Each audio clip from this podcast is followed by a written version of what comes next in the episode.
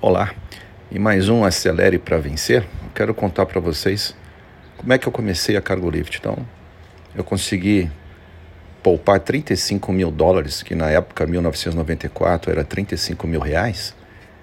E desse dinheiro, eu gastei 27 mil reais para comprar o primeiro caminhão. Então, nada poderia dar errado, porque eu precisava ter um pequeno capital de giro e eu tinha que retirar mil reais por mês para eu viver com salário, né? E aí eu montei um projeto de intermodalidade. A Cargolift não começou com o transporte rodoviário, foi ferroviário. A gente inovou fazendo um transporte multimodal de contêineres entre Paranaguá e Curitiba. Então, os contêineres vinham de trem até Araucária. Eu tinha uma trailer lift comodatada que fazia o handling vagão-caminhão e fazia a ponta rodoviária do container até a Volvo. Então, eu achei que depois de ter a Volvo como primeiro cliente, um excelente cartão de visita, e já que eu era conhecido, né, nos exportadores, nos importadores, eu ia trabalhar para muita gente, ia prosperar rápido.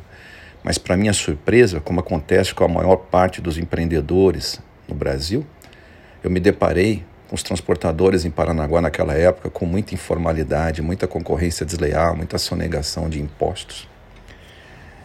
E eu falei, meu Deus do céu, eu tenho um bom projeto, eu tenho software que faz a estofagem dos containers em sistemas, isso é uma inovação, mas a concorrência desleal aqui pode quebrar a cargo lift de largada.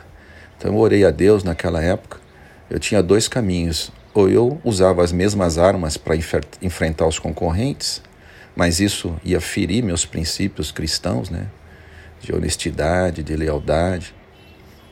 Então eu olhei para os grandes, para as multinacionais e pensei: eu vou encarar esses caras. Eu vou encarar esses caras, porque para encarar os grandes, tudo que a gente precisa ter é investimento em tecnologia. E para investir em tecnologia é só você pensar. Na verdade, não custa dinheiro custa algumas horas pedir sabedoria a Deus. Eu sempre orei a Deus para me dar sabedoria como ele deu a Salomão lá no Velho Testamento, 700 anos antes de Cristo. E Deus deu sabedoria a Salomão, tanto é que ele foi o maior líder de todo mundo naquela época, né? Os outros reis eh, de outros países e de outros reinados iam se aconselhar com ele. Era uma inovação atrás da outra, era um líder realmente. Então eu peço a Deus também para me dar sabedoria todas as vezes que eu oro. E Ele me deu.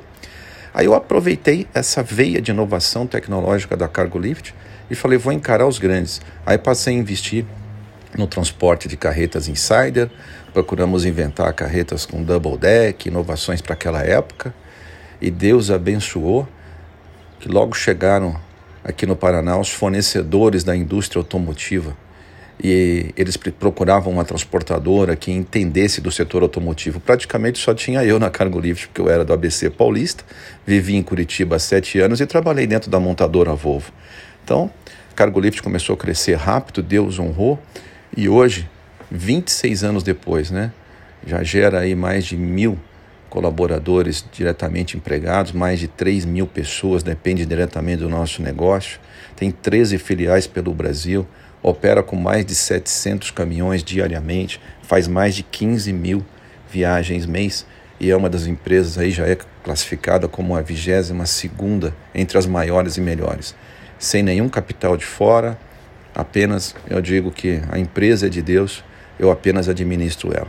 Então, se você está no seu negócio, você pensa em empreender, não desista. Peça a Deus para te dar sabedoria e faça sempre a coisa certa. Nunca trabalhe com caixa 2, nunca deixe de pagar impostos, que Deus vai te honrar.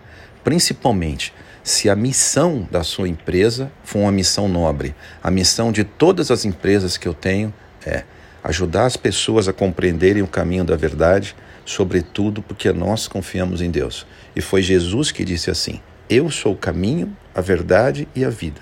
Ninguém vem ao Pai se não for por mim. Então, em resumo, a missão da Cargo Lift e ajudar as pessoas a terem uma vida eterna com Jesus no céu. Que Deus te abençoe, tenha um dia feliz e abençoado e próspero.